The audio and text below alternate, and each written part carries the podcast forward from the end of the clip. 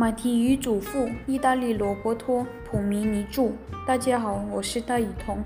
今天我要为你们朗读的是第八第十八章：只有一枚金币的宝藏。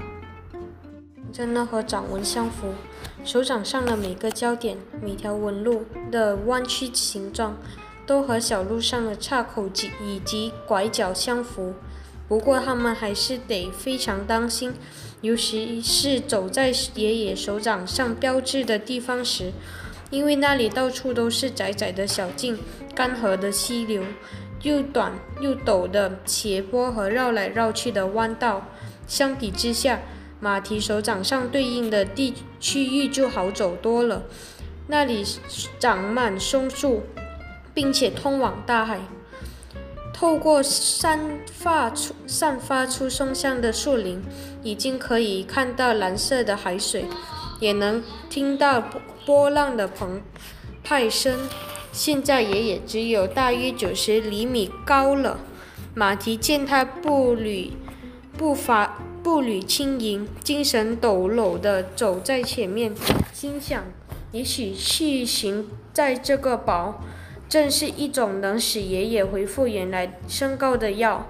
到达虫子停留过的地方后，他们停下来休息了一阵。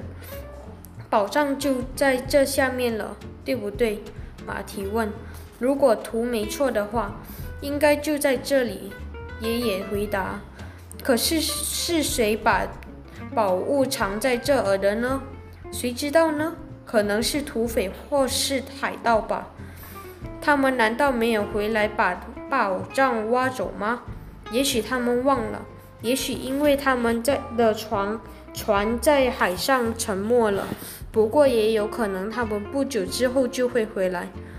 那么他们就只能望着洞叹息了，因为宝物早就被我们拿走了。马蹄笑着说：“海风吹吹，海风轻轻吹着。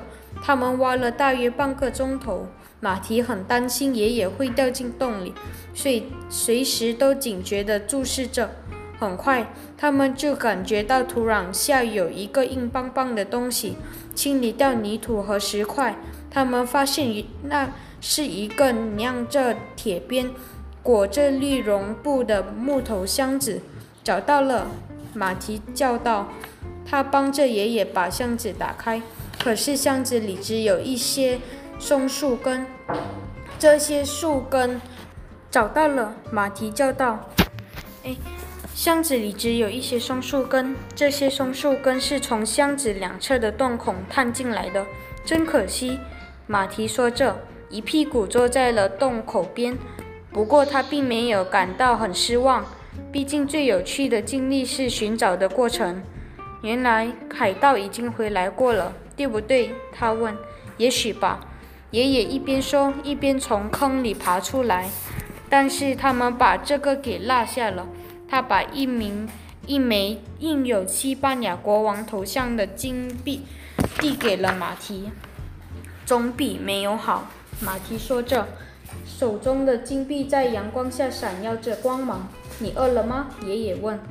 他平躺在地上，伸直四肢，果然还没有箱子箱子长。还不饿，马蹄说：“也许等一下会饿吧。”他们透过松枝的空空线仰望着蓝天，闻着松枝与海水的香味。天很热，四周传来阵阵鸣蝉鸣，隐约间似乎还夹杂着稀稀脆脆的声响。那是一种奇特的、很轻很轻的沙沙声。他们或许睡着了一会。你在睡觉吗，爷爷？马蹄问。没有，我在看天空，很漂亮，对不对？蓝色和金色，蓝色和金色。爷爷有些不解。蓝色的天，金色的树枝。马蹄说着，打了个哈欠。原来金子都跑到那上面去了。爷爷满心欢喜地说：“跑到哪儿去了？都跑到松树里去了。”树根把精子吸收了进去，整棵树就变成了精子树。这还是我第一次见到活生生的精子树呢。它们平躺在地地上，看着这棵前奇的树，听着风吹过树枝的沙沙声，欣赏着茂密正夜间闪跃的金光。